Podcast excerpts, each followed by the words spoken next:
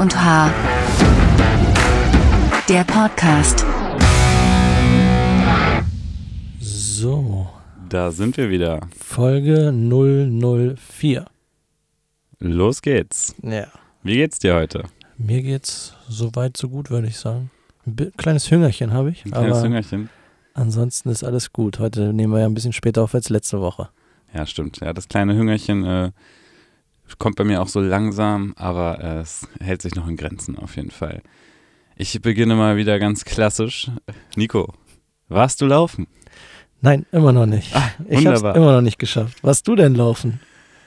Also, wenn ich das jetzt erzähle, dann denken bestimmt alle, ich bin ein bisschen blöde. Aber ähm, ich saß heute im Auto auf dem Weg hierher und dann dachte ich mir, scheiße, ich war noch gar nicht laufen. Dann bin ich wieder reingegangen, habe mir Laufschuhe angezogen, bin ein Stück mit dem Fahrrad aus der Stadt rausgefahren und dann äh, habe ich noch einen schnellen Alibi-Lauf hingelegt, bevor ich hierher gefahren bin. Heute. Heute, heute Morgen. Nur weil ich wusste, dass wir heute aufnehmen. Also die Motivation passt. Also Ja. bei mir funktioniert es scheinbar. Sehr gut, da muss es bei mir jetzt nur noch auch klappen. Ja, was, wir haben ja gesagt, wir fangen mit Feedback so ein bisschen an. Vielleicht so ein bisschen darüber sprechen, worüber haben wir letzte Woche gesprochen. Ich habe mir tatsächlich ganz am Anfang gedacht, als wir die erste Folge aufgenommen haben, höre ich mir überhaupt nochmal unsere Folgen an oder lasse ich die einfach so stehen? Die erste Folge habe ich tatsächlich, glaube ich, noch nicht einmal ganz am Stück gehört, immer nur so ein paar Parts gehört. Ähm, aber die anderen Folgen habe ich jetzt auch wenn das vielleicht ein bisschen komisch klingt, habe ich mir tatsächlich auch nochmal angehört. Einfach weil man ja auch, wenn man jetzt irgendwie 50 Minuten oder eine Stunde spricht, teilweise ähm, gar nicht mehr so genau weiß, worüber man gesprochen hat. Also zum Beispiel ähm, gab es das Feedback, dass ein 50-jähriger Mann, über den du ja gesprochen hast, noch kein älterer Herr Äh, ist. Junge, junger Mann habe ich gesagt an der Stelle, glaube ich. Ne? Ein, Ich glaube, du hast gesagt, ein älterer Mann. Nein, das kann ich mir nicht vorstellen. Das nehme ich auf jeden Fall zurück.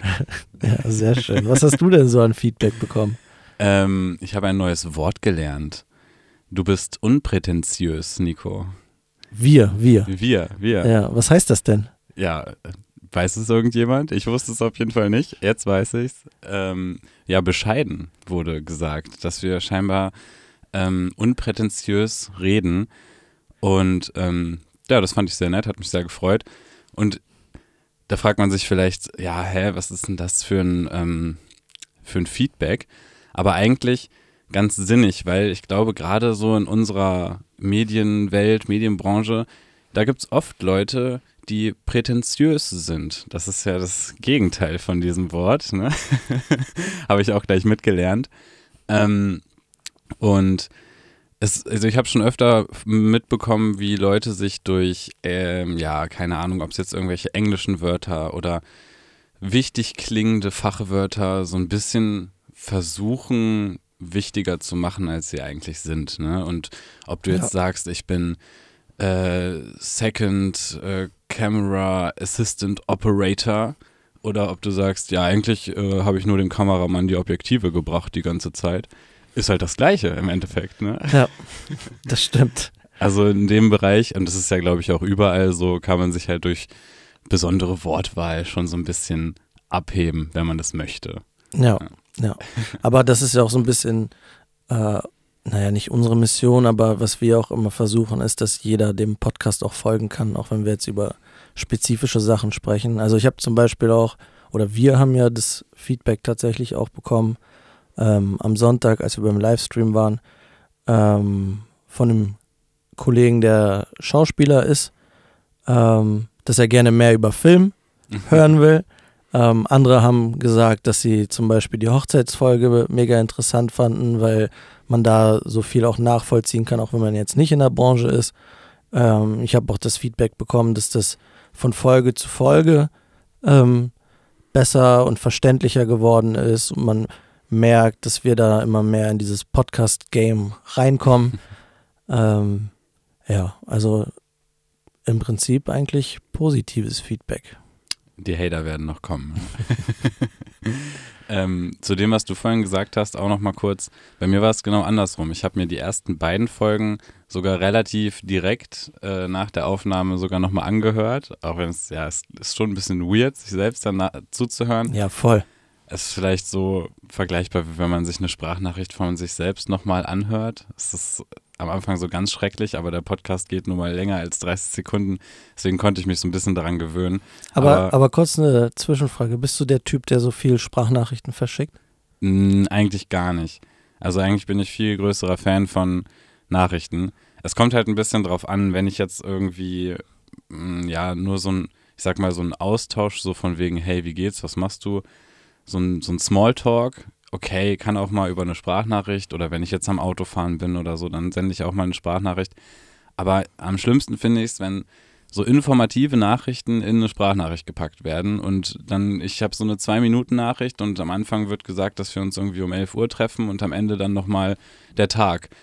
Und da denke ich mir dann so, Mensch, warum nicht einfach eine kurze Nachricht, so mit den drei Fakten, die man wissen muss? Dann muss sich auch keiner irgendwie im Nachhinein, wenn er die Daten jetzt nicht mehr im Kopf hat, nochmal die ganze Sprachnachricht anhören. Ja, voll. Ähm, und es gibt halt auch Leute, die es, finde ich, so ein bisschen überstrapazieren, aber jeder wie er will. Ne? Also ich kann das auch verstehen, wenn man keine Lust hat, irgendwie äh, ewig lange zu ticken. Aber na klar, durch Sprachnachrichten kann man auch Emotionen viel besser rüberbringen als mit Emojis. Das ist ja auch nicht jeder so tief in dem Emoji-Game. Ich benutze, glaube ich, immer so vier oder fünf verschiedene. ähm, aber eigentlich finde ich ja informative Sachen auf jeden Fall über Nachricht. Und wenn man sich jetzt unterhalten will, dann kann man sich halt eigentlich auch anrufen. Nee, ich bin kein Fan von Sprachnachrichten, um das mal zusammenzufassen. Okay, dann haben wir das geklärt. Dann wolltest du sagen, die ersten beiden Folgen hast du dir direkt danach angehört und dann? Die dritte habe ich mir gar nicht angehört bis jetzt. Ähm, war jetzt nicht, weil ich irgendwie keinen Bock hatte oder so, sondern vielleicht war es am Anfang auch so ein bisschen die Angst. was, was haben wir da überhaupt gemacht? äh, lieber nochmal reinhören. Und die dritte, da bin ich dann erst nicht dazu gekommen, das mir nochmal anzuhören, bevor sie äh, veröffentlicht wurde. Und dann habe ich es halt auch so stehen lassen. Ich finde es bei den anderen beiden Folgen fand ich es immer ganz praktisch, das nochmal zu hören, um so ein bisschen auch auf die Themen von letzter Woche einzugehen. Aber die vom letzten habe ich eigentlich noch ganz gut präsent. Am Ende sind wir auf Analogfotografie gekommen mhm. und Film und die kleine Storytime da. Ähm, ja, und passend zu diesem Thema habe ich heute auch was mitgebracht. Was natürlich jetzt nur ich sehen kann. Natürlich kann das nur Nico sehen, aber ich habe es aus einem anderen Grund mitgebracht. Und zwar kann dieses Gerät, was ich hier in meiner Hand halte, auch ein Geräusch machen. Ich hoffe, dass das ähm, auch über die Kamera kommt. Ich versuche das jetzt mal. Ich pegel mich mal noch höher und äh, bin dann mal kurz leise und alle ganz genau hinhören. Aber wir wollen vorher nicht verraten, was das für ein Gegenstand ist. Ähm, nee. Okay. Damit die Leute dann raten können, okay? Okay. Aber eigentlich hättest du die Augen zumachen müssen und du hättest dann auch mit raten müssen, aber es ist jetzt leider zu spät. Okay, das Geräusch kommt.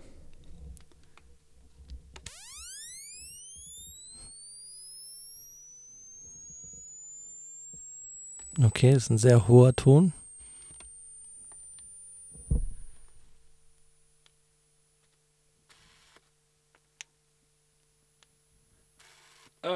Na gut, okay. Ja, der hohe Ton war es eigentlich auch schon. Hört gar nicht auf, ne? Nee. Boah, ist ja schrecklich. Ja. Okay, ich hab's wieder ausgemacht. ja, ich würde gerne wissen, ob das Leute erkannt haben. Du hättest es wahrscheinlich sofort erkannt, aber du ja, kennst dich damit auch ein bisschen aus, würde ich sagen. Sogar ein bisschen besser als ich. ähm, ja, jetzt haben noch Leute fünf Sekunden Zeit in die Shownotes. Nee, in die Shownotes schreiben nicht die Leute, ne? Nee. in die Kommentare zu schreiben, was das für ein Geräusch war. Ja, wir können ja bei Spotify wieder so eine Frage erstellen, die genau. aber tatsächlich nicht so gut angenommen wurde, muss ich sagen. Da kam jetzt nicht so viel. Wir haben ja der, bei der letzten Folge schon eine Frage gestellt. Die Leute hatten aber nicht so wirklich viele Fragen Na gut. zu Live-Produktion. ja, ist vielleicht auch einfach am Anfang ein bisschen schwierig. Aber kannst du uns erzählen, was das gerade für ein Geräusch war? Hm, ja, ich habe es ja gesehen. Für mich ist es relativ einfach. Du hast den, äh, das erstmal hier eine analoge Kamera mitgebracht, eine Canon 5, EOS 500. Also von den, ich habe auch analoge Kameras und ich beschäftige mich da so ein bisschen mit in meiner Freizeit. Ähm, aber mir sagen die Modelle jetzt nichts. Ich könnte jetzt nicht sagen, was die Stärken oder Schwächen dieser Kamera ist oder wann die rauskam oder so. Sie ist schon ein bisschen neuerer würde ich sagen, weil. Also nur um das zwischendurch zu sagen, ich habe auch keine Ahnung. Ich habe sie geschenkt bekommen. Ähm, weil so wie das aussieht, hat sie ja schon ein bisschen auch an Elektronik und so verbaut. Also du musst jetzt nicht alles komplett von Hand einstellen. Sie zieht den Film, glaube ich, auch äh, automatisch weiter. Ja. Ähm, wo du ja früher bei analogen Kameras immer so einen Henkel hattest, dass du den Film immer weiter transportieren musst. Ähm, ich bin da jetzt auch nicht so der Experte, was die ganzen Begriffe und so angeht, also lüncht uns nicht dafür, wenn wir irgendwas falsch sagen. Ähm, ja, aber das ist eine analoge Kamera, das heißt, da ist ein Film drin, da gibt es kein Display hinten, wo du siehst, was du gerade fotografierst oder fotografiert hast. Ähm, und obendrauf ist ein Blitz, ein Kullmann C28. Kullmann ist der Hersteller. Ähm, für alle, die, die das gerade nicht sehen, also das ist so ein ganz klassisch, klassisches Bild, wenn man sich vorstellt, da ist irgendwie so eine Ich, Fotokamera mit einem Blitz, der direkt oben auf der Kamera drauf ist. So ein ich finde, das hat so größer. einen, so einen typischen Paparazzi-Look. Ja. Mit so einem großen äh, Blitz drauf, ne? Ja. wenn man sich das so vorstellt. Oder so Familienurlaub in den 80ern, 90ern, irgendwie so um den Dreh. Und wenn man diesen Blitz anmacht, dann kommt eben dieses Fiebgeräusch, was wir da gerade gehört haben, was in echt gar nicht so unangenehm war, wie jetzt so vor dem Mikrofon, finde ich. Ich hoffe, das war nicht zu schlimm, nicht, dass die Leute genau an der Stelle dann äh, alle ausgeschaltet haben. Aber ich finde, das Geräusch ist irgendwie ein besonderes. Also es ist, also ich kenne nichts anderes, das so klingt. Und wenn man das hört und wenn man weiß, was so klingt, dann hat man auch direkt diesen Blitz im, Auge, im Kopf. Mhm. Ähm, weiß ich nicht, ob ich das, ich, nee, ich weiß nicht, mit was das vergleichbar ist. Aber ich habe die heute mitgenommen, weil ähm, am Ende der letzten Folge sind wir auch so ein bisschen auf das Thema Analogfotografie gekommen, was ich Ja. da vom Urlaub erzählt habe. Ähm, und wie schon ange, angeteasert, äh, ist Nico da ein bisschen erfahrener als ich. Äh, durch ihn bin ich auch so ein bisschen überhaupt auf das Thema gekommen, ähm, als er dann hier bei der Filmburg dann öfter mal eine analoge Kamera dabei hatte. Und Ja, immer wenn ich, wenn ich mal eine neue hatte, habe ich immer die gleich einmal mitgebracht und einmal allen gezeigt. Die mussten dann alle einmal wow sagen und dann war ich zufrieden. Ja, hat funktioniert. Der Wow-Effekt war da. Und ähm, ich hatte dann das Glück, dass ich einfach irgendwie dadurch, dass ich jetzt, äh, dass die Leute, die mich kennen, wissen, dass ich mit Kameras arbeite, kommen äh, immer öfter tatsächlich Leute auf mich zu und schenken mir alte Kameras. Das ist, das war jetzt die erste. Ich habe auch letztes Wochenende erst ähm, eine zweite geschenkt bekommen. Das wird noch eine schöne Sammlung. Vielleicht können wir da ja auch mal mit deiner Sammlung zusammen so ein kleines Ensemble äh, zusammenstellen und ähm, das bei Instagram posten, damit ihr dann auch mal sehen könnt, über welche Kameras wir hier heute reden. Ja, das können wir gerne machen. Das ist Aber, ein spannendes Thema. Mal so generell, der größte Unterschied zwischen analog und digital ist ja eigentlich schon das Begrenztsein auf eine bestimmte Anzahl an Bildern. Meistens sind es 32 oder 26 oder irgendwie Ich sowas. glaube 24 und 36 ist so. Ja. normal. Also bei Kleinbild, bei diesen Hm. normalen Filmrollen, die man so von DM und Rossmann kennt. Also mh, mich hat am meisten fasziniert oder mir macht am meisten Spaß dabei zu sehen und sich zu überlegen, was man überhaupt fotografieren will, weil es ist ähm, ja es ist so der Klassiker wie mit so einer Einwegkamera. Man ist halt sehr begrenzt. Du hast jetzt nur noch 16 und wenn du einmal drauf drückst, sind es nur noch 15 und das geht halt sehr schnell weg und die Filme zu kaufen und zu entwickeln ist halt ein, also ich sag mal, preislich ist das, spielt das natürlich auch eine Rolle. Ja, auf jeden Fall. Ähm, aber auch die, dieser Akt, ne, den Film irgendwo hinbringen, den entwickeln lassen, den, die Bilder wieder ab, äh, abholen, das dann vielleicht sogar noch zu digitalisieren, wenn man gerne analoge Bilder digital hat, ist schon leichter, einfach so einen Instagram-Filter drüber zu legen, oder? Ja, auf jeden Fall. Aber das ist ja, also das ist was ganz anderes, wie du schon sagst. Es macht ja auch so ein bisschen für die Leute, die das gerne machen und die sich damit beschäftigen, ist es ja auch meistens tatsächlich dieser Reiz, dass man sich bewusst macht, was fotografiere ich da. Also mit Handys oder mit äh, Digitalkameras, mit SD-Karten. Da, da kannst du tausende von Bildern machen und dann kannst du auch, wenn du irgendwo unterwegs bist, dann drückst du einfach 20 Mal mehr drauf, weil du sagst, okay, eins wird schon dabei sein. Und ähm, ja, es kommt immer darauf an, wie alt die Kamera ist, aber wenn du den Film sozusagen noch mit der Hand weiter transportieren musst, damit du erst das nächste Bild machen kannst, dass das wieder gespannt wird, dann hast du ja gar nicht die Möglichkeit, innerhalb von so kurzer Zeit so viele Bilder zu machen. Das Mhm. heißt, du musst wirklich versuchen, dann den Moment zu erwischen oder die Leute sollten dann in dem Moment die Augen aufhaben, weil du siehst es ja auch nicht direkt. Also wenn du jetzt von zwei Leuten ein Bild machst, da musst du ja auch so ein bisschen drauf hoffen, dass die gerade nicht geblinzelt haben, Ja, stimmt. weil sonst siehst du das erst zwei, drei Wochen später, wann auch immer du den Film abgibst und der entwickelt wurde. Ähm, deswegen und man muss halt auch dazu sagen, dass analoge Kameras mehr abbilden können. Also das bedeutet, wenn man jetzt, wir haben ja auch schon in der Hochzeitszeuge darüber gesprochen, wenn so die Sonne hoch steht und du dann irgendwie den Schatten, irgendwo einen Schatten im Bild hast, aber auch irgendwo diese knallige Sonne, dann ist ja dieser Unterschied von hell zu dunkel sehr, sehr groß. Das nimmt dann mit Abend, mit den Abendstunden wieder ab, wenn die Sonne ein bisschen tiefer steht. Da ist es dann ein bisschen weicher, das Ganze. Ähm, aber wenn du diese, diesen großen Unterschied hast, dann hast du halt mit, egal ob mit Handy, die haben immer ganz gute Computerautomatiken noch drin, um das auszugleichen, was man dann als Nutzer gar nicht erkennt. Man drückt beim Handy nur drauf auf das Foto, dass, dass das gemacht wird. Mhm. Und im Hintergrund läuft aber ganz viel im Computer. Der macht dann vielleicht drei Bilder und nimmt dann von den hellen Bereichen das eine Bild, setzt das mit den dunklen Bereichen von dem anderen zusammen, damit das alles ähm, in allen Bereichen, man sagt, noch Information drin ist und nicht einfach nur eine schwarze Fläche jetzt Mhm. im Schatten oder eine weiße Fläche im Himmel. Und man sagt ja, bei der schwarzen Fläche ist es dann abgesoffen, das Bild, wenn es halt so dunkel ist, dass man einfach keine Details mehr hat. Und genauso ist es bei der hellen Fläche ähm, ausgebrannt. Ja. Das ist dann einfach pures Weiß und egal, wie man im Nachhinein noch die Helligkeit runterziehen möchte, da kommt nichts anderes mehr, weil die Information halt sozusagen weggebrannt ist. Ja, da ist dann nur noch weiße Information im Bild. Und bei analogen Kameras ist es halt so, dass die da viel, viel stärker sind, dass die nicht so dieses Problem haben mit dem, das nennt man Dynamikumfang, das Ganze, also von hell bis dunkel in einem Bild. ähm. Und äh, ja, das sind halt so Kleinigkeiten und auch klar kann man einen Instagram, Instagram-Filter ähm, irgendwo drüberlegen und dann versuchen, diesen Look von dem speziellen Film, weil das ist ja auch so ein Ding, du musst dir ja vorher überlegen, die nächsten 24, 36 Bilder mache ich immer jetzt in diesem Bildlook. Also jeder, jede Filmrolle hat den eigenen Bildlook.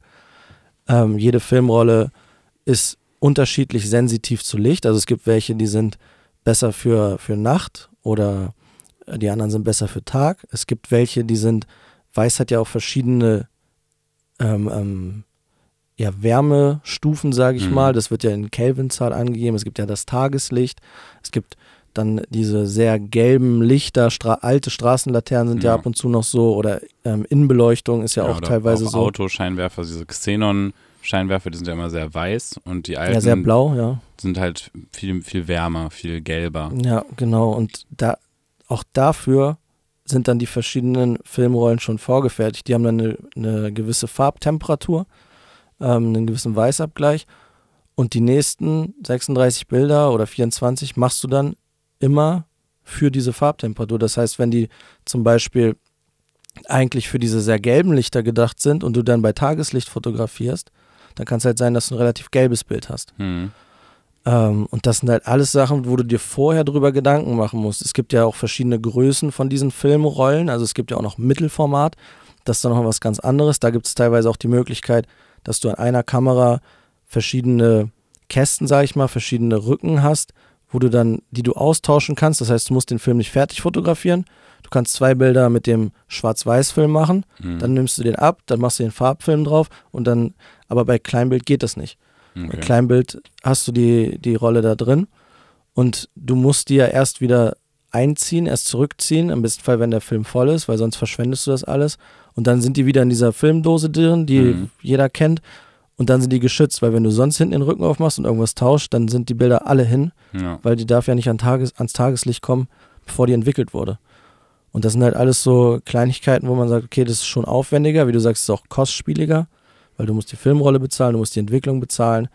Ich zum Beispiel lasse meine Filmrollen immer entwickeln, also ich habe dann diese Negative, diese Streifen und digitalisieren. Ich bestelle mir aber keine Abzüge mehr, ja, okay. weil ich sage, ich kann mir immer noch, wenn ich das möchte, Abzüge holen von den Negativen Mhm. her, kann ich die entwickeln lassen.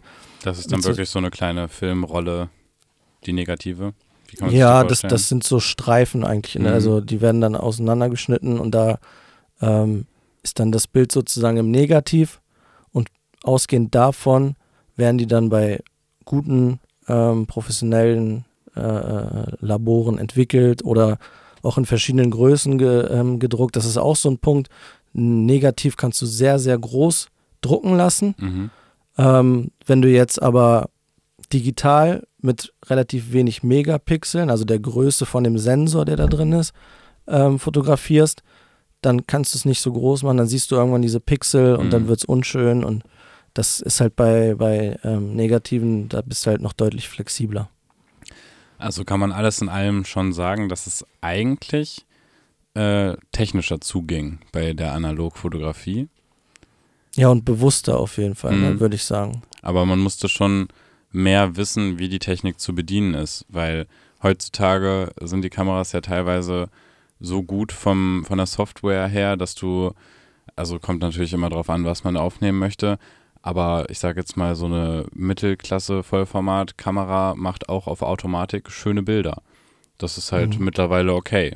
Meistens nutzt man den Automatikmodus natürlich nicht, damit man irgendwie die, damit man selbst die Kontrolle hat ähm, über das Bild und über die Einstellung. Aber Ja, wir, wir nutzen das nicht oft, ne? Also wir benutzen das ja auch dann professionell, aber wir benutzen, aber ich glaube, es gibt viele Leute, die auch solche Kameras haben, die auch auf Automatik stellen. was ja auch nicht unbedingt schlecht ist. Nö. Ne? Das äh, bietet dir ja gleich wieder ganz neue Möglichkeiten, dich äh, viel mehr darauf zu fokussieren, überhaupt Bilder zu machen, anstatt äh, dir den halben Tag erstmal den Kopf zu zerbrechen, was du denn fotografieren willst, weil du vielleicht noch drei Tage Urlaub, aber nur noch zwei Bilder hast. ja. Und äh, dann äh, musst du dir halt ganz genau überlegen, was du fotografierst. Und ich glaube, so ist es ja auch so ein bisschen generell mit äh, der ganzen Kameratechnik. Die ist eigentlich, sind die meisten Sachen in erster Linie dazu da, um dir die Aufnahme oder das Bild im Endeffekt ähm, zu erleichtern. Mhm. Also zum Beispiel jetzt auch sowas wie ein Gimbal. Das ist ja so eine Vorkehrung, wo ich meine Kamera reinstelle und die wird dann quasi aus, äh, austariert, ups, Entschuldigung, und stabilisiert, sodass sie die ganze Zeit gerade ist. Ähm, Mhm. und das kann man natürlich auch mit einem Stativ machen. Das kann man auch mit einem Einbein machen, also nur eine Stange unter der Kamera und auf dem Boden. Aber das Gimbal macht es halt einfach leichter und vor allem schneller. Du kannst dann einfach dich irgendwo anders hinstellen und das Gimbal auch als Stativ benutzen sozusagen. Und so ist es ja bei der Technik von Kameras oder in Kameras eigentlich auch. Mm, Es wird halt immer leichter und dadurch kann man immer mehr Energie in den, ich sage jetzt mal, kreativen Prozess irgendwie stecken, also wo es wirklich darum geht, was, was filme ich, was, was fotografiere ich. Und es ist nicht so, ah, ich würde gern so ein Foto machen, aber das geht nicht oder das äh, kriege ich jetzt nicht hin, weil ich kann mit der Kamera nicht so hoch oder ich weiß ich nicht, habe zu Mhm. wenig Licht hier. Und wenn die Kamera dann super stark bei Lowlight, also bei wenig Licht ist, dann ähm, ist das natürlich auch kein Problem in dem Fall. Ja, Würdest Aber, du so, ähm, das, diese Automatikmodi, wo du jetzt angefangen hast, die gibt es auch bei analogen äh, Fotoapparaten, nicht bei diesen ganz alten. mhm. Aber zum Beispiel die, die du hier hast, die hat ja auch so ein Drehrädchen da oben für verschiedene Modi. Und die wird auch ein paar Automatikmodi drin haben. Und es gibt ja auch ähm, diese sogenannten Point-and-Shoot-Kameras. Das sind so, ja, die sehen so aus wie kleine Plastikbomber. Die, haben, die sehen so ein bisschen aus wie Einwegkameras, aber sind halt keine Einwegkameras. Die sind teilweise auch recht teuer. Ähm, und da kannst du auch wenig einstellen. Also da kannst du jetzt nicht irgendwie sagen, hier, ich möchte die Blende anders haben oder irgendwas. Ähm, weil wenn man, vielleicht ein bisschen zur Erklärung, wenn man jetzt die Blende, ähm, hier, die Zahl der Blende reguliert zum einen, wie viel Licht reinkommt. Je höher die Zahl ist, desto weniger Licht kommt in die Kamera, entweder auf den Film, jetzt bei analog, oder auf den Sensor bei digital. Und andersrum, ähm, je kleiner die Zahl, desto mehr Licht kommt auf den äh, Sensor oder auf den Film. ja, Und je kleiner, je kleiner ähm, die Blende ist, desto besser kriegt man halt auch grundsätzlich gesagt ähm, den Hintergrund unscharf, was ja alle hier jetzt ähm, so toll finden bei den ganzen Porträtmodi auf, auf dem Telefon. Nur da ist es halt ähm, in Wirklichkeit und nicht computerberechnet. Ähm, und das kannst du halt bei diesen Point-and-Shoot-Kameras nicht einstellen. Ähm, aber, aber die haben auch so eine Art Automatik-Modi. Aber das sind dann halt, sag ich mal, die moderneren Analogkameras, also die dann in den letzten 10, 20 Jahren, wo das noch, das Thema noch ähm, relevant war und auch wirklich breitflächig genutzt wurde, wo es noch keine Digitalkameras war, die hatten das auch schon. Also da konnte man auch schon solche Sachen einstellen. Mhm. Jetzt werden wir gerade ein bisschen technisch, aber ich glaube, es ist gar nicht so schlecht oder so schlimm, wenn wir das auch ein bisschen erklären. Und äh, gerade als du ähm, die Blende erklärt hast, ist mir irgendwie direkt in den Kopf gekommen, dass das ja eigentlich ganz gut vergleichbar ist mit unserem Auge.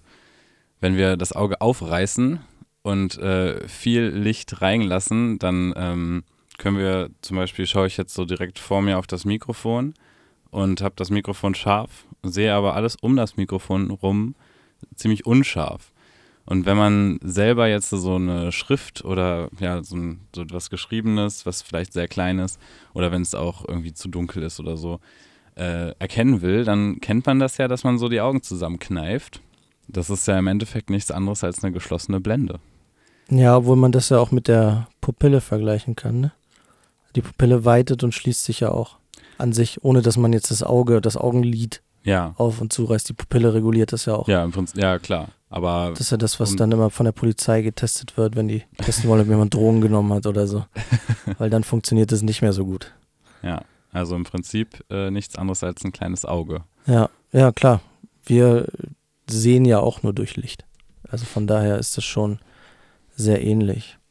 Nee, aber generell kann man schon sagen, jetzt nochmal zur analogen Fotografie, dass es da, also ich glaube, es ist auch da von Vorteil, wenn man sich so ein bisschen mit äh, Kameras und den ganzen Sachen auseinandergesetzt hat. Man kann theoretisch auch einfach sich eine Kamera holen, auch eine analoge mit irgendeiner Automatik und dann drauf losschießen, sage ich mal. Aber es ist natürlich immer gut, wenn, weil das ist natürlich auch ein Lernprozess, der dann ein bisschen langwieriger ist. Wenn da nicht irgendwas nicht funktioniert, dann siehst du es halt erst zwei, drei Wochen später und wenn du dann überhaupt nicht weißt, was du da gemacht hast oder wie du das gemacht hast, ähm, dann, dann kannst du natürlich auch nicht dazulernen. Ne? Deswegen ist es, glaube ich, immer gut, wenn man so ein bisschen Grundwissen dann darüber hat. Und ähm, ja, ich, wie gesagt, ich beschäftige mich damit so ein bisschen. Ich mache das in der Freizeit, aber man kann das halt auch nicht übertreiben, weil das ist alles nicht ganz günstig. Und auch wenn man denkt, okay, ja, das ist ja so eine alte Technik und das macht ja keiner, das machen halt doch einige und es werden auch noch Filmrollen produziert, also die sind ganz neu. Ähm, so diese Standard-Filmrollen werden auf jeden Fall noch produziert, aber die sind Mhm. halt auch nicht günstig. Also da kannst du auch teilweise für 24 Bilder oder teilweise sogar gibt es auch welche mit nur 12 Bildern, Hm. zahlst du halt trotzdem irgendwie 15, 20 Euro und da hast du noch nicht die Entwicklung und das Digitalisieren dabei. Ja. Ähm, ich habe mir so ein bisschen gedacht, als ich über die analogen ähm, Kameras nachgedacht habe, so als Gesprächsthema, dass es ja eigentlich auch ganz interessant wäre, mal zu wissen, wie wir überhaupt damit angefangen haben. Hast du dich als erstes für analoge Kameras interessiert oder ging das schon früher los, dass du immer mit der Einwegkamera äh, rumgelaufen bist? Oder wie hat diese Kamerasache, sage ich jetzt mal ganz weit gefächert, bei dir angefangen? Kannst du dich noch erinnern? Also die analoge Kamerasache oder allgemein? Je nachdem. Warst du zuerst analog und bist dann auf digital gewechselt oder warst du immer digital und hast dir dann irgendwann mal gedacht, ach, analog sieht ja auch ganz interessant aus? Hm, nee, also ich war nicht, war nicht analog früher. Leider, weil mein ähm, Opa, der hatte eine Drogerie und der hatte halt ganz viele Filme und Ah, es hätte sich angeboten. naja, aber der hat die halt schon Jahre bevor ich damit angefangen habe, mich damit auseinanderzusetzen, hat die halt äh, geschlossen, weil er in Rente gegangen ist und da wurde das alles verkauft, beziehungsweise auch, glaube ich, teilweise vernichtet, weil es halt nicht mehr gebraucht wurde. Mhm. Was er mir jetzt letztens gegeben hat, ist ein Super 8 Projektor. Also früher Video wurde ja auch auf Film sozusagen Ja, klar. aufgenommen. Und ähm, diese Filmrollen musstest du dann in diesen Projektor einspannen und dann konntest du sie an die Wand werfen. Ähnlich wie so ein Beamer heutzutage in digital, war das halt das Analoge. Ähm, aber auch ohne Ton in dem Fall. Es gibt auch Super 8 mit Ton, soweit ich weiß, das sind aber, aber andere Bänder. Ich wollte gerade sagen, das wird dann nicht mit auf dem Film aufgenommen, der Ton. Ja, das ist ein Band, Film und Ton, aber das Ach. sind spezielle Super 8 Bänder und das sind Ach, auch spezielle Kameras. Und ich glaube, das gab es auch nicht so lange, weil dann das diese, habe ich auch diese Kassetten, die, dann kamen nämlich diese Kassetten raus und ich glaube, das hat sich dann nicht so bewährt. Ich weiß aber nicht genau warum. Hm, okay. Äh, und so ein Dia-Projektor hat er mir auch letztens gegeben. ähm, nee, aber ich habe äh, mit digital angefangen. Mache ich auch immer noch.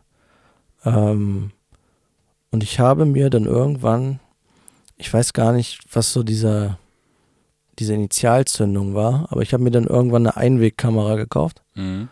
weil ich das irgendwie interessant fand mit ana analog und allem. Ähm, Nachdem du Hat- schon mit Digitalkameras gearbeitet ja, hast. schon lange. Ja, okay. Also da habe ich das bestimmt schon Hast du in der, wann hast du damit angefangen? In der Schule oder? mit digitalen Kameras. Mhm. Boah, das ist auch eine gute Frage. Also ich weiß, dass ich irgendwann in der Schulzeit so eine kleine digitale Fotokamera bekommen habe. Ich glaube, die war sogar über meinen Opa bestellt. Da hatte ich dann auch so einen kleinen Fotodrucker, die gab es damals noch extra, ähm, wo auch diese, diese Farbrolle ganz teuer war. Und da, da habe ich so ein bisschen mit angefangen, ein paar Sachen geknipst. Dann hatte ich auch so eine, ja, in heutiger Sicht so eine Art billige Handycam, Mhm. wo du so diese Hochkant-Dinger, wo du dann den Bildschirm so ausklappen kannst und dann mit der, also die war dann mehr zum Film. Ja, und dann, ich glaube, ich hatte damals auch irgendwie Magix Videomaker oder so und ein bisschen angefangen mit rumschnibbeln. War auch in der Schule in der Video AG, Aha. aber dann bin ich erst wieder so richtig im Studium dazu gekommen. Weil ich habe ja, wie gesagt, Digital Media studiert. Da hatten wir dann ähm, auch einen Kurs, wo es so darum ging, eine Serie zu entwickeln, ähm, die Logline zu schreiben. Und, ist die Logline. ähm, das ist so die grobe Beschreibung, worum es in der Serie geht. Mhm. So ein roter Faden. Ja, genau. Ähm, so Art Inhaltsangabe. Ja, okay. würde ich das grob beschreiben. Und dann sollten wir die erste Serie ein bisschen, äh, die, die erste Folge der Serie ein bisschen genauer schreiben, den Pilot, also so nennt man ja immer diese, die erste Folge. Mhm. Wenn da auch teilweise bei manchen Produktionen nicht so klar ist, okay, geht die in Produktion oder nicht, dann dreht man erstmal diesen Pilot, der sozusagen, ja, die, die erste Die Folge, ja, ähm, ist, um dann zu gucken, wie wird das angenommen oder wie läuft das. Ähm, also es gibt, glaube ich, auch etliche Serien, wo es nur eine Pilotfolge von gibt, ohne dass es irgendwas anderes dann noch draus geworden ist. Und dann mussten wir eine Szene von der Pilotfolge drehen. Und ja, und da habe ich, äh, war ich beim Dreh auch dabei, aber ich war für den Schnitt zuständig. Mhm. Und da hatten wir einen äh, Filmproduzenten aus Berlin, der war, hat das, den ganzen Kurs so ein bisschen begleitet. Und der hat mich dann ziemlich gelobt für den, für den Schnitt. Und da bin ich da so ein bisschen dran geblieben, habe mir ein paar Sachen selber beigebracht, war dann, wie gesagt, auch viel auf Hochzeiten unterwegs, sowohl Foto als auch Video. Mhm. So hat sich das dann halt entwickelt. Und ja, dann bin ich halt äh, zu analog durch diese Einwegkamera gekommen, fand das ganz cool. Hatte auch in, in der Phase noch gar nicht auf dem Schirm oder wusste das nicht, habe auch nie danach gefragt, dass meine Großeltern noch eine analoge Kamera zu Hause haben. Meine Eltern haben eine zu Hause. Ähm, und das hat sich dann über die Zeit so ergeben, dass die jetzt alle bei mir gelandet sind. Ja, ich glaube, es gibt sehr viele davon, die irgendwo verstauben. Ja, auf jeden Fall. Ja, zum Beispiel die von, von meiner Oma ist halt auch, sieht aus wie eine Einwegkamera, kannst du auch nicht viel mit einstellen, aber die macht halt super Fotos, weil das Objektiv, was da drin ist, ist sehr gut Mhm. in der Kamera. Kannst du auch nicht wechseln oder so. Aber wie gesagt, die macht sehr, sehr gute Bilder und wenn du die jetzt handeln würdest im Internet, kriegst du dafür bestimmt zwischen 200 und 300 Euro für so einen Ja. Plastikbomber in Anführungszeichen. also da, aber es gibt dann auch andere Kameras, da habe ich mir welche für 5 Euro bei, bei eBay Kleinanzeigen oder so gekauft. Ähm, ja, das entwickelt sich halt dann über die Zeit. Und dann denkst du, ja, okay, das ist nochmal ein bisschen anders. Und dann gibt es auch noch ähm, diese Balkenkameras, weiß nicht, ob die dir was sagen. Sagt mir jetzt nichts, ne? Ähm, wenn man die sieht, dann würde man denken, okay, das sind somit äh, die ersten Kameras, die es gab, die kann man sozusagen vorne aufklappen und dann hast du wie, wie bei so einer Ziehharmonika ist das, glaube ich, dieses Gummi an der. Seite. Wie so, ein, äh, wie so eine Lochkamera von früher. Das waren ja auch so Kästen mit so einem Ziehharmonika-Ding vorne Ja, so in, der, so in der Art. Auf jeden Fall, wenn man alte oder Filme Mhm. über alte Zeiten guckt, dann, dann sieht man die oft. So eine habe ich mir dann noch bestellt und dann auch mal ähm, eine Mittelformatkamera, aber eine ziemlich günstige. Ähm, Mittelformat ist dann, das heißt, der, die Filmrolle ist größer an sich, das heißt, du kannst die noch größer ähm, dann auch ab, dir noch größere Abzüge bestellen und da ist auch noch mehr Detail dann im Bild als bei den kleinen Filmrollen. Ja, und so entwickelt sich das dann. Irgendwann habe ich mir auch eine Super entwickelt 8-Kamera. sich. Ja, habe ich mir noch ja, eine Super 8-Kamera geholt, also eine Videokamera, wo du analog filmen kannst. Ähm, aber auch da sind die Filme und ist die Entwicklung sehr, sehr teuer. Das heißt, ich habe da noch nicht so viel gemacht, weil ich mir gesagt habe, okay, ich würde gerne mal irgendwie so ein kleines eigenes Projekt dann darauf drehen, ähm, anstatt einfach nur damit rumzulaufen und irgendwas zu filmen. Dafür war es mir dann auf Dauer zu teuer. Ja. Ähm, ja, wie ist denn bei dir?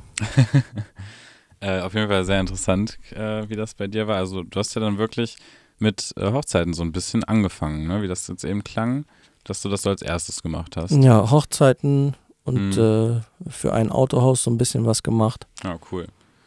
Ähm, ich glaube, meine erste Berührung mit überhaupt Film war ein Pongshot-Video. Also so der Klassiker, wie man Tischtennisbälle in Gläser wirft. Und das habe ich dann mit meinen Freunden früher bei mir zu Hause. Ich glaube, wir haben so einen ganzen Tag gedreht und halt die ganze Zeit versucht, irgendwelche Tischtennisbälle durch den ganzen Raum mit äh, dreimal über Bande und dann im Weinglas endend oder so. Das So- ist so ein bisschen Domino Day in Tischtennis, ne? Ja. Also möglichst aufwendig, möglichst schwer und möglichst weit weg das Ziel Genau.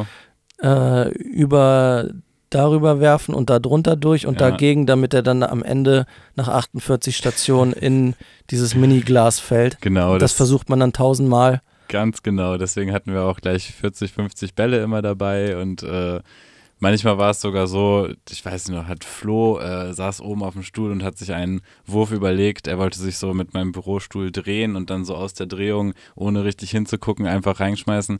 Und er hat das halt Ewigkeit nicht hingekriegt. Und wir waren schon alle so draußen im Garten und haben gewartet, weil wir keinen Bock mehr hatten, da im, im Dachgeschoss zu chillen, es war halt auch Sommer. Und äh, irgendwann hören wir einfach nur einen Schrei durchs ganze Haus und wir wussten, ja, endlich hat er getroffen. naja, das war, das kann man sogar immer noch bei YouTube sehen. Wie heißt denn der YouTube-Kanal, auf dem man das sehen kann? Jetzt kündigst du es an, jetzt musst du es auch. Shit, jetzt komme ich nicht mehr drum rum. Ähm, das ist Epic Pongshots, heißt das Video. Also äh, richtig. Ja, aber davon wird es ja viele geben. Wir brauchen ja jetzt den Davon- Kanal. Der Kanal heißt Allround Skills. Also, ja, Das war dein Kanal. das äh, ist leider bei dem einen Video geblieben, aber ich glaube, wir haben uns, als wir uns den Namen ausgedacht haben, so ein bisschen gedacht, dass wir das mit allen möglichen Bällen und so machen und deswegen ist das dann ja passend mit Allround und so. Aber das ist schon sehr lange her. Ich glaube, das Video wurde boah, 2008 oder 2009, man kann es ja bei YouTube sehen, ähm, hochgeladen. Dann hatte ich ganz lange gar keine Berührungspunkte mehr eigentlich, bis ich in, im Kunstunterricht einen Film äh, machen konnte oder sollte. Was war, ich glaube, es ging um Werbung, aber wir konnten auch einen Film drehen.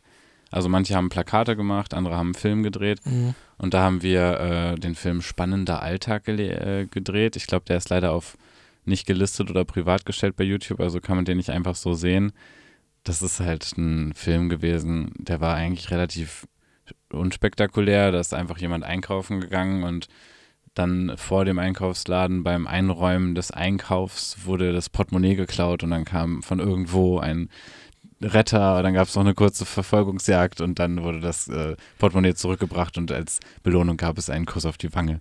Das war.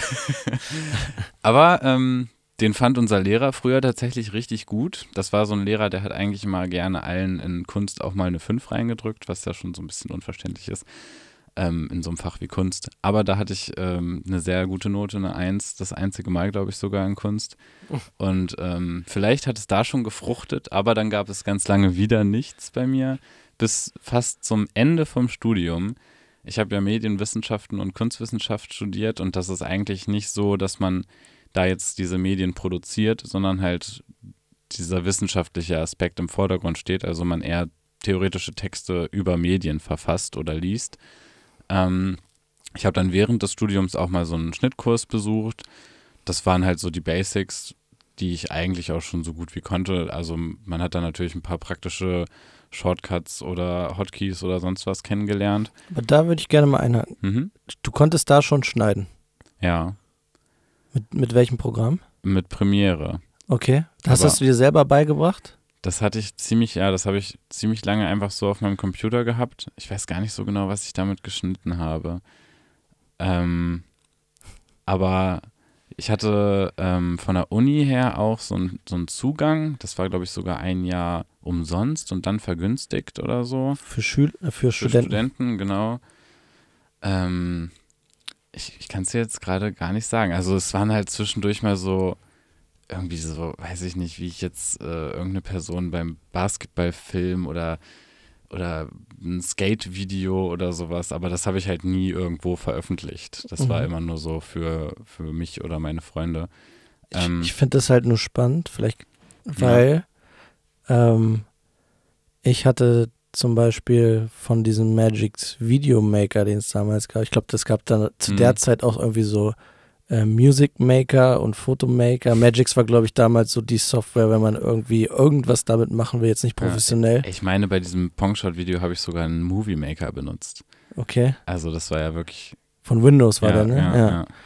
Und dann habe ich im Studium, als wir da das mit der Serie gemacht haben, da habe ich mir dann Final Cut runtergeladen, weil Mhm. ich halt auch auf Apple seit, keine Ahnung, zehn Jahren oder so nur mit Apple unterwegs bin an, Mhm. an Computersachen. Ähm, und dann habe ich mich nämlich während meines Studiums für ein Praktikum beworben bei einer Filmproduktion in Hamburg. Und da weiß ich noch ganz genau, da äh, habe ich mit meinem besten Kumpel, sind wir mit so einem Bulli durch Europa gefahren. Und ich hatte mein Bewerbungsgespräch noch nicht gemacht. Und das haben wir halt online gemacht, was heutzutage jeder macht. Aber Mhm. da fand ich das halt ganz cool, dass sie so flexibel waren mit so einem Videocall. Und dann haben die halt im Videocall gesagt, die arbeiten mit Premiere. Und ich hatte halt Premiere nicht und ich hatte auch vorher keine Berührungspunkte damit. Ich dachte Mhm. mir, na gut, das wird so ähnlich sein wie Final Cut, das kriegst du irgendwie schon hin. Und ähm, haben die halt gefragt, und ne, wie sieht das aus? Und da habe ich halt im Bewerbungsgespräch gesagt, ja, ist kein Problem, das kriegen wir hin. so, das schaffe ich. Und dann habe ich halt, ich weiß gar nicht, wann genau das war. Ich glaube, es waren so zwei, drei Wochen, aber von denen war ich halt auch noch eine Woche oder anderthalb unterwegs. Ähm, den Videocall hatte ich, als wir gerade in Frankreich waren, an der Côte d'Azur. Und dann habe ich halt in diesen zwei, drei Wochen, habe ich mir Premiere irgendwie selber zusammen äh, geschustert und zusammen gelernt. Hab's dann da natürlich nochmal vertieft und noch neue Sachen äh, äh, gelernt auch, aber ich hatte zu dem Zeitpunkt eigentlich noch nie mit Premiere gearbeitet. Ja, gut. Es, ich finde, es kommt halt auch immer ein bisschen darauf an, was man machen soll oder was man machen muss, weil ich finde, weiß ich nicht, generell bei Schnittprogrammen ist es, glaube ich, so dieses, was man auch manchmal bei Computerspielen sagt, easy to learn, but hard to master. Also jetzt einfach nur Schnitte machen an bestimmten Stellen und dann eine Tonspur drunter legen, das kann eigentlich jeder mit ein bisschen Einarbeitung bei jedem Schnittprogramm. Ja, die Das- Grundsachen sind ja auch meistens die gleichen. Genau, Nur wie du das machst und was dann im Detail da noch möglich ist, das und da unterscheiden sich die Ja. ganzen, ob jetzt Premiere oder Final Cut oder DaVinci. Oft ist es ja so, dass man, wenn man mehr Ahnung von dem Programm hat, dass man sich dann die Arbeit halt deutlich leichter machen kann. Ja. Das ist so der große Vorteil, wenn man sich mit einem Schnittprogramm auskennt. Ja. Aber um zurück zu der Story zu kommen, ähm, ich hatte dann da diesen Schnittkurs, habe da auch ein bisschen was mitgenommen und ich glaube, es war im sechsten Semester erst, ähm, habe ich einen Workshop gemacht. Content Producer hieß der oder Content Creator? Müsste ich nochmal Olaf fragen. Der hat den nämlich angeboten Der Chef von der Filmburg. der Chef der Filmburg. Ähm, und da wurden wir dann mit Kameras vertraut gemacht. Ähm, wir haben ganz viel Equipment bekommen. Uns wurde gezeigt, wie man das bedient. Und dann sollten wir uns eigentlich auch selbst ein Thema raussuchen, was wir gerne verfilmen möchten, sozusagen. Und wir haben uns dann für so eine Mini-Dokumentation über eine Uni-Veranstaltung entschieden. Und das war, glaube ich, so der erste äh, Film, den ich wirklich, ich sag jetzt mal, in Ansätzen redaktionell gemacht habe. Also, dass man sich wirklich Gedanken gemacht hat. Wir fragen das, wir erzählen das so und Mhm. das war eigentlich, das war so äh, Sommerkino, dass dann da draußen Filme gezeigt werden sollten. Dann hat es angefangen zu regnen, dann hatten wir sogar noch so einen richtig coolen Plot. Richtigen Spannungsbogen Ja, ja. mit drin. Nee, Aber hast du alles gemacht oder was hat die Rollen aufgeteilt oder? Mm, Wir haben uns aufgeteilt. Ich habe die meiste, ich, ich glaube, ich habe Kamera komplett gemacht. Ähm, mit einem Kommilitonen zusammen halt auch so ein bisschen. Mhm. Und den Schnitt habe ich gemacht und die anderen haben dann beim Schnitt natürlich saßen die dabei. Wir waren zu viert insgesamt und ähm, dann hat, haben die noch einen Auftext eingesprochen und die ganze Vorbereitung und so, das haben ein bisschen die anderen gemacht und genau. Dann haben wir da so eine kleine Doku gemacht, die ist, glaube ich, auch bei YouTube zu finden, aber da weiß ich jetzt leider nicht genau wie. Ob das sogar auf der TU Braunschweig-Seite ist. Ich weiß es nicht. Reichen wir sonst gegebenenfalls nochmal nach. Genau, genau. Ähm, ja, und dann hat das äh, Übel seinen Lauf genommen. Dann äh, bin ich nämlich direkt nach diesem Workshop, eigentlich auch nach dem Gespräch mit Olaf, dann äh, beim pra als Praktikant hier bei der Filmburg gelandet. Das war Mhm. jetzt, glaube ich, vor zweieinhalb oder sogar schon drei Jahren. Ich glaube, dieses Jahr werden es drei. Ja, das müssten schon fast drei sein, weil du warst ja, Ja. schon hier, als ich hierher gekommen bin. Ja, ich war sogar vor dir hier als, als Praktikante. Ja, und dann habe ich mein äh, Praktikum vom Studium hier gemacht. Danach bin ich dann halt gleich geblieben und jetzt bin ich immer noch da. Ja. Also bei mir hat es eigentlich erst so richtig vor, ja, so zweieinhalb, drei Jahren angefangen, seinen Lauf zu nehmen. Mhm.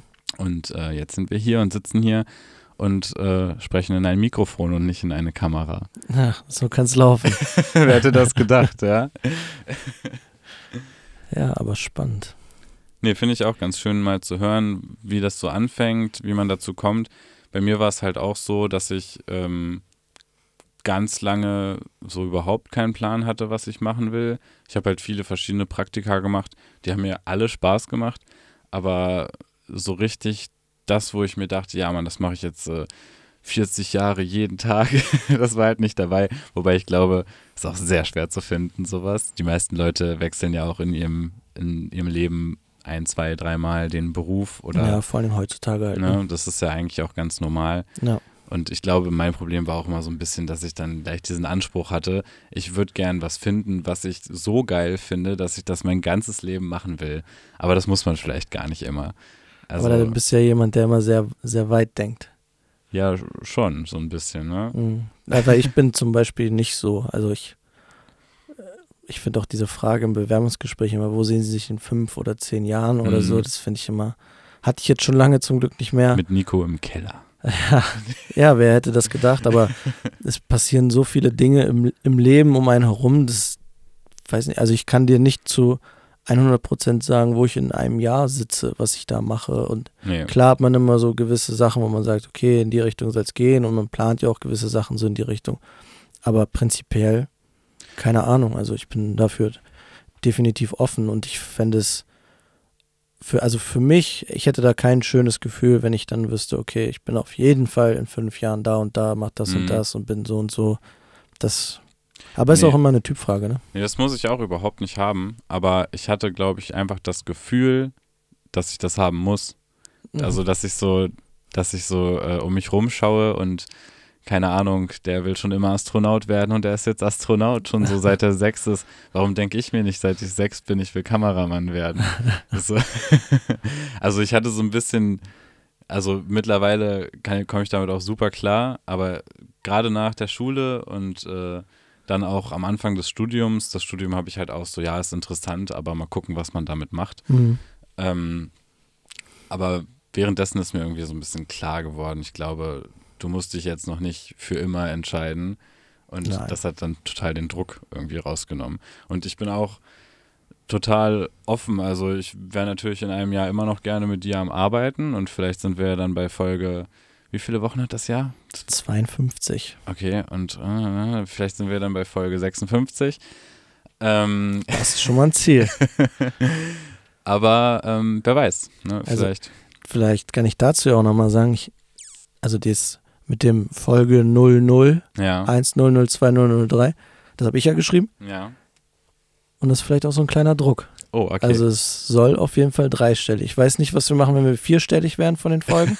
ich weiß tatsächlich auch nicht, wie alt wir dann sind, das müsste man mal ausrechnen. aber dreistellig muss schon sein. Also wir müssen auf jeden Fall, wir haben ja jetzt schon mehr äh, Folgen, als du Videos auf deinem All, All Around the World Kanal da.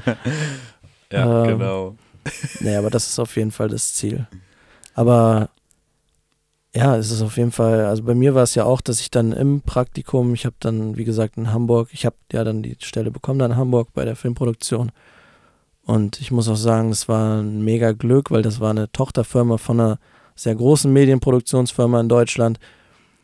Und die haben sich, die haben mich dann angerufen und meinten, ja, das war aber schon vor dem Bewerbungsgespräch. Ähm, da hat die Mutterfirma, das Recruiting oder Human Resources oder Personalabteilung, hat mich dann angerufen und hat gesagt, ja, wir haben hier deine Bewerbung bekommen wir haben hier so eine Tochterfirma, die macht viel mit Autos und du kommst ja ursprünglich aus Wolfsburg, zu der Zeit habe ich ja in Lüneburg gewohnt, Mhm. du kommst ursprünglich aus Wolfsburg, da, da kommt ja auch ein großer Autobauer her, das passt ja dann. Hast du denn Interesse an Autos? Da meinte ich, ja klar. Und das war auch so ein bisschen mein Glück, weil das war eine sehr kleine Tochterfirma, also da waren außer mir zwei Geschäftsführer und noch ein, ähm, ja, so ein Mitarbeiter, der hat so alles so ein bisschen Mhm. gemacht, redakt aber viel redaktionell auch. Und da konnte ich halt sau viel lernen. Also, wie ich schon gesagt habe, ich kannte Premiere noch nicht so wirklich gut Ja. und ich habe dann aber irgendwie in der ersten Woche, da ist der Film nicht fertig geworden, aber im Laufe der ersten Woche habe ich damit begonnen, einen äh, Beitrag fürs Fernsehen halt zu schneiden. Mhm. Und für jemanden, der vorher so Kamera und Foto bei Hochzeiten gemacht hat und dann irgendwie im Studium so ein, zwei Filme, war das halt dann schon cool und dann auch Lob bekommen und dann hat sich das so weitergedreht und dann war ich mit denen auch irgendwie in verschiedenen Ländern unterwegs und da habe ich halt gemerkt, ey, das ist eigentlich echt ganz cool und echt abwechslungsreich. Ja, also wir haben ja. dann teilweise ähm, für einen Fernsehsender so redaktionelle Beiträge gedreht, wo Autos verglichen wurden, irgendwie SUV-Vergleich oder ähm, Kleinwagen-Vergleich, teilweise um Hamburg, teilweise in Dänemark. Dann war eine, eine Vorstellung von einem neuen Modell in Monaco, wo ich dann auch mit durfte, was ja auch in einem großen Unternehmen wahrscheinlich nicht so gewesen wäre, dass die Ja. gesagt hätten, okay, wir nehmen den Praktikanten als Kameraassistenten mit, sondern da wollen erstmal andere mit, weil ich meine, wir haben in einem Fünf-Sterne-Hotel direkt am Hafen von Monaco geschlafen und alles und wann, wann erlebt man das schon mal? Ja. Und ähm, das war auf jeden Fall eine gute Schule. Ich habe viel gelernt. Und ähm, ja, deswegen, also man kommt halt echt, wie auch in den letzten Folgen schon besprochen, man kommt halt viel rum, man sieht viel, aber man hat kommt halt auch immer wieder raus. Also Ja. das ist zum Beispiel, jetzt wo wir auch so über langfristige Sachen und so gesprochen haben, das zum Beispiel was, was mich immer reizt, dass man Sachen sieht, auch vielleicht in Unternehmen, die die Mitarbeiter vom Unternehmen vielleicht nie sehen oder nie hören werden Mhm. ähm, oder was man da sonst so mitbekommt, also so hinter den Kulissen. Ähm, aber man auch immer wieder, je nachdem wie viele Drehtage das sind und wie lange man sich damit auseinander, immer wieder rausziehen kann und immer wieder auch was anderes machen kann. ja. Ähm, hat man ja schon gemerkt. In, jetzt in den ersten Folgen, worüber wir geredet haben, das sind ja alles Sachen, die haben miteinander recht wenig zu tun, außer dass da irgendeiner mit einer Kamera rumläuft und äh, ein paar Clips von dreht und das dann schön zusammenbastelt, jetzt Mhm. mal einfach gesprochen. Und das finde ich halt immer echt spannend. Ja, das, das ist auch der Aspekt, der mir am meisten gefällt an dieser Arbeit, glaube ich, dass man wirklich in viele verschiedene Bereiche Einblicke bekommt. Und ähm, vielleicht ähm, nehmen wir ja auch bald einen Podcast in Monaco im Fünf-Sterne-Hotel auf, wer weiß. Wer weiß, da müssen uns, äh, können sich die Hotels ja mal melden. Ähm, so. Ihr könnt uns gerne einladen. ähm, wir sind auf jeden Fall dazu bereit. Genau, das ist doch ein guter Schlusssatz für diese Folge. Das denke ich auch. Ähm, könnt dann einfach an Nikos oder meine Mail schreiben. genau. Ähm, wir werden auch noch so eine, irgendwelche eine Gemeinde Präferenzen. vom, von den Hotels her. Ja, also möchtest du lieber die, die Suite auf dem Dach oder lieber die im Keller? Eigentlich müssten wir im Keller sein, ne? Wenn wir den Podcast aufnehmen. Eigentlich schon, ja. Also nicht gerade in der Einflugschneise, wenn die Flugzeuge von Nizza oder die Helikopter da irgendwie rumfliegen, das wäre gut. Also wir brauchen schon einen schönen Raum. Ähm, Frühstück, Mittagessen, Abendbrot. Aber ansonsten Den Rest sind wir da flexibel. den Das, Rest bringen wir mit. ja, da können wir, können wir sonst auch nochmal persönlich dann drüber sprechen. Vielen Dank fürs Zuschauen. Äh, Zuhören. Zuhören. Entschuldigung. Und ähm, ja, dann würde ich sagen, bis zur nächsten Woche. Ja, it's a rap. Das darf ja nicht fehlen. Und bye, bye. bis nächste Woche. H und H. Der Podcast.